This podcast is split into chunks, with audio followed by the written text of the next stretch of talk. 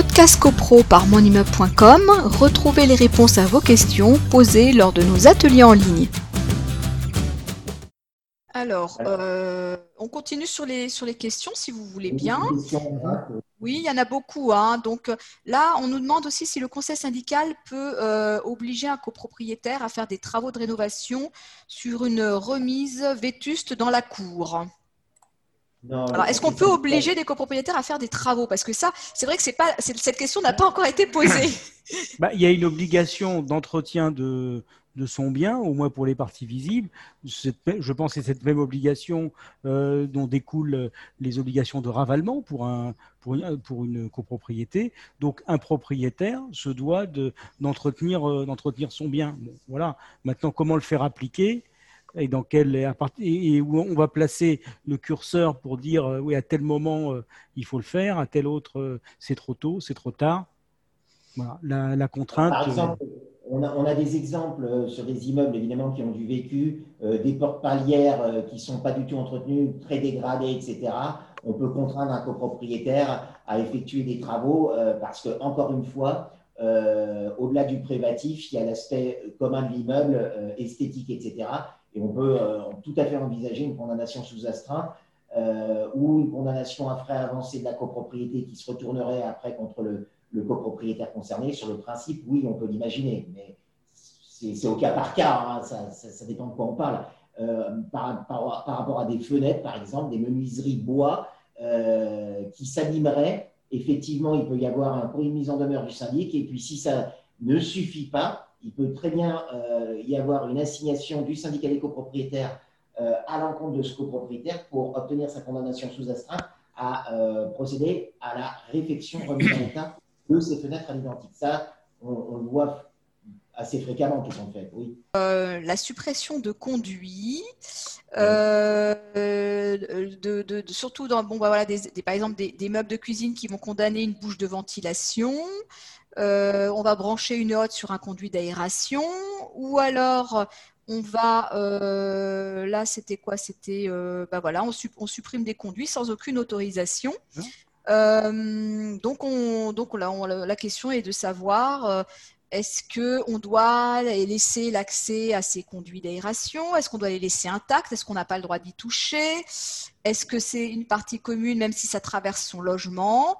Euh, voilà, donc il y a toutes sortes de conduits, de tuyaux, de et donc il y, alors il y en a qu'on peut peut-être supprimer et d'autres qu'on peut pas supprimer. Donc ça c'est toujours complexe. C'est un, un, vrai sujet ça.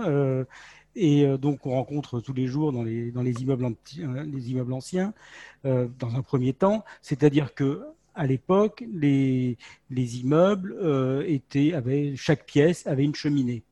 Cette cheminée avait un conduit individuel qui montait, enfin qui monte jusqu'au toit. Donc, c'est ce qui fait la caractéristique de Paris et ses toits et ses, conduits de cheminée avec les petits nitrons en terre cuite qui, sont à la cime des immeubles les choses évoluant, les gens passant à du chauffage électrique ou d'autres systèmes de, chauffage, c'est logique, ces, cheminées sont devenues euh, sans, intérêt et sans usage. Généralement pour les pièces, euh, pour les pièces principales.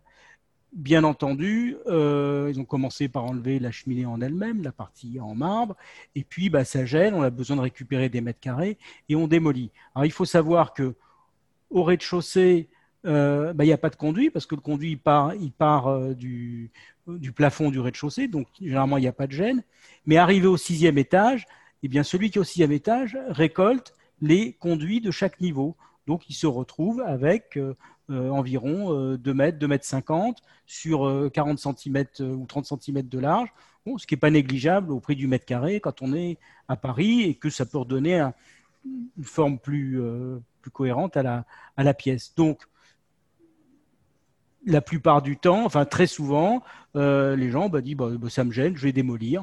Comme les gens en dessous ne se servent pas, personne, personne ne s'en aperçoit et mmh. tout va bien jusqu'au jour où il arrive quand même qu'on démolit un conduit parce qu'il gêne. J'ai des cas de figure comme ça, quelqu'un qui veut réunir deux chambres de, deux chambres de service, il y a un conduit qui gêne, il casse, ben oui, mais euh, les gravats arrivent au premier ou deuxième étage. Et euh, moralité, une personne qui se servait de temps en temps de sa cheminée Et donc, bah, ça a été vu et le, propriétaire donc, du sixième qui avait cassé le conduit a été obligé de reconstituer, de reconstituer complètement ce conduit.